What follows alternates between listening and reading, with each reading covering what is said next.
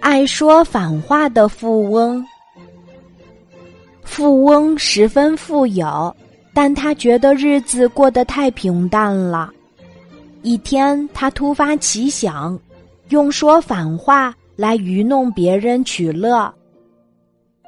他想喝茶时，就对佣人说：“我不想喝茶。”佣人就要把茶端上去。他说：“我要喝茶了。”佣人就要把茶具收掉。开始，佣人们很不习惯，时间长了也就习惯了。富翁对邻居王二说：“你向我借的钱不要还了。”王二想，富翁怎么大发慈悲，变得这么慷慨了？富翁见邻居不理解他的本意，又说：“我说的是反话，意思是叫你快还钱。”王二对富翁说：“你要我还钱就直说，何必说反话呀？”富翁装出很有学问的样子说：“这样说话显得文雅幽默，你们粗人不懂。”村民们对富翁的反话很不习惯，有时不免要理解错他的意思。富翁最恨别人把他的反话当真话理解，他常常骂这些人为蠢猪。时间长了，村子里的左邻右舍也都慢慢适应了富翁的反话。一天深夜。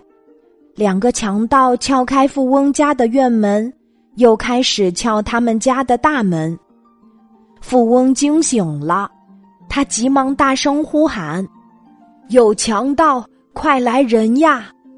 村子里的人都听到了富翁的喊声，他们想，富翁说的又是反话，闹着玩的，谁也没有理他。强盗见邻居们谁也不过来。更加胆大妄为，把富翁家的所有值钱东西洗劫一空。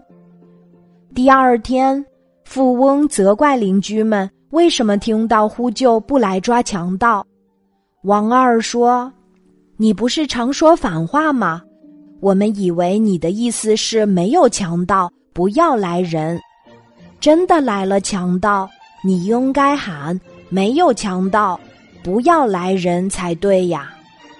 富翁哭丧着脸说：“平时说反话是装斯文，见强盗撬门又急又怕，哪里还想到说反话呀？”